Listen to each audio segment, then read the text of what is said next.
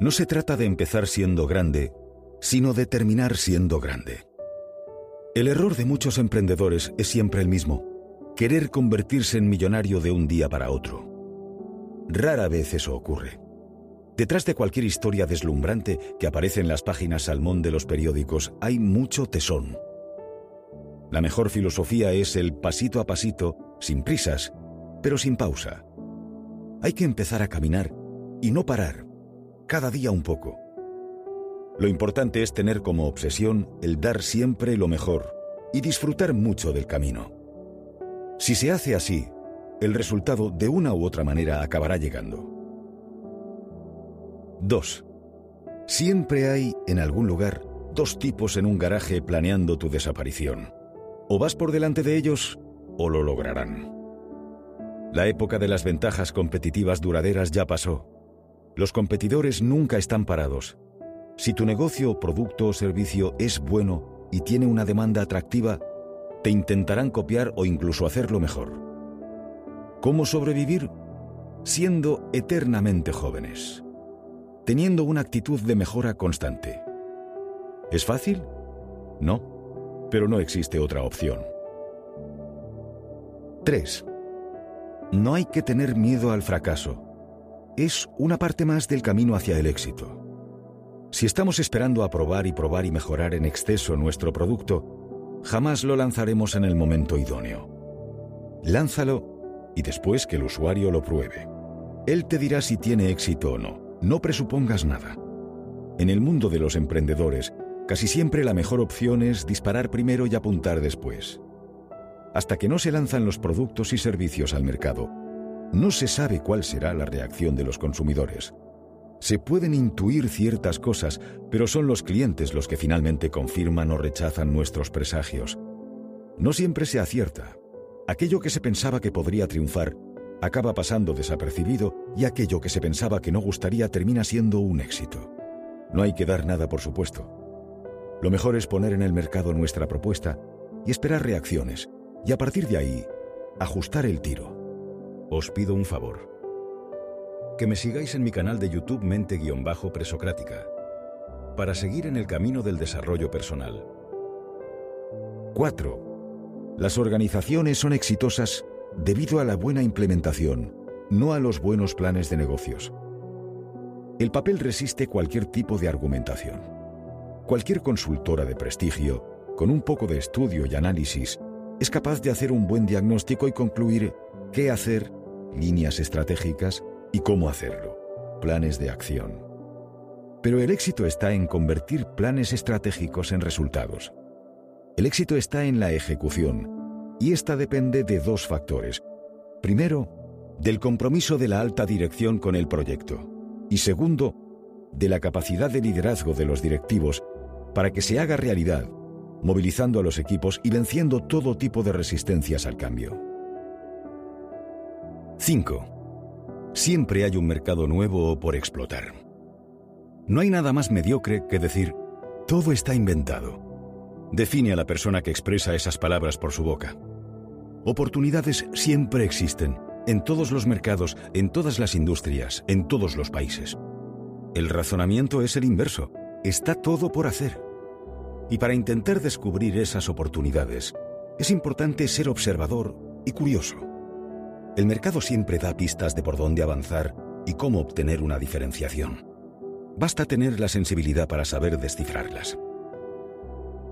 6. El 90% de las presentaciones son una mierda.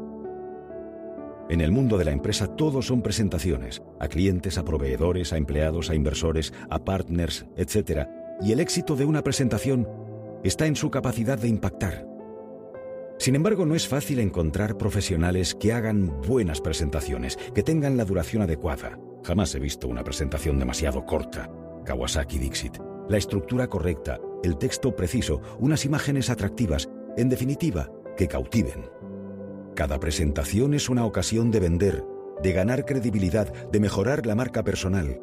Por tanto, no debería dejarse el resultado final en manos de la improvisación, y tendríamos que dedicarle tiempo y esfuerzo suficientes a su preparación. Las horas dedicadas a preparar una presentación no son gasto, sino inversión. 7. Toda comunicación causa una impresión en términos de marketing, y todo el marketing debería comunicar algo con verdadero significado. No existe la posibilidad de no comunicar. Todo es comunicación. Palabras, gestos, forma de vestir, de participar en Twitter, de interaccionar en Facebook, de compartir en LinkedIn, de aportar en Google ⁇ El propio Guy Kawasaki dice, una persona puede ser cautivada con una simple actualización de estado en Facebook. Por tanto, la cuestión es cómo aprovechar cada ocasión de comunicación para crear impacto y generar beneficios. Pero el marketing no solo debe prestar atención a la forma, al impacto emocional, sino también al fondo, al sentido, que es lo que da lugar a relaciones duraderas y sostenibles a largo plazo. 8. Sigue las reglas según tus intereses. Cambia el mundo. Las reglas hablan de normas, y hablar de normas es hablar de algo cotidiano y habitual. El éxito siempre está asociado a las excepciones del tipo que sean, y se vincula a la posibilidad de ofrecer alguna diferencia respecto a lo estándar. Es cierto que apartarse de lo conocido exige valentía para asumir riesgo, y que cuando uno asume riesgo se puede equivocar. Pero no hay otra alternativa si uno quiere tener éxito empresarial. De otro modo se acaba siendo uno más del montón. Como dice Kawasaki, al final o eres diferente o eres barato. 9. La mejor razón para comenzar una organización es que ésta tenga un sentido el de crear un producto o servicio que haga de este mundo un lugar mejor. Pocos emprendedores tienen en cuenta este detalle, centrarse en el why, ¿por qué?, antes que en el what, ¿qué?, o en el how, ¿cómo? El sentido de la compañía está más allá del intercambio comercial y lo estrictamente financiero. Las empresas que dejan huella, que sortean mejor las crisis y que tienen una reputación más sólida, son aquellas que buscan algo más que la mera obtención de beneficios son negocios con causa. Jack Trout, autor de El poder de lo simple, una guía empresarial para eliminar lo absurdo y ser más racional, lo explicaba bien. Los que solo viven para los números mueren por los números. 10. La próxima vez que sientas que no puedes vivir sin algo, espera una semana y comprueba si sigues vivo. No se trata de no gastar sino de hacerlo oportunamente. Es importante hacer una distinción clara entre necesidades y deseos. Hay gente que convierte deseos en necesidades, creándose presiones innecesarias que antes o después acaban volviéndosele en su contra. La austeridad es un concepto que nunca debe descuidarse si uno es emprendedor. Es importante no tirar la casa por la ventana cuando las cosas van bien, porque nada es eterno y porque bajar de escalón siempre es complicado.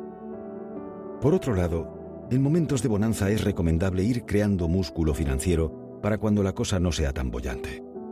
Tener un colchón de liquidez suficiente nos permitirá no vernos obligados a cerrar por incapacidad para hacer frente a los compromisos financieros.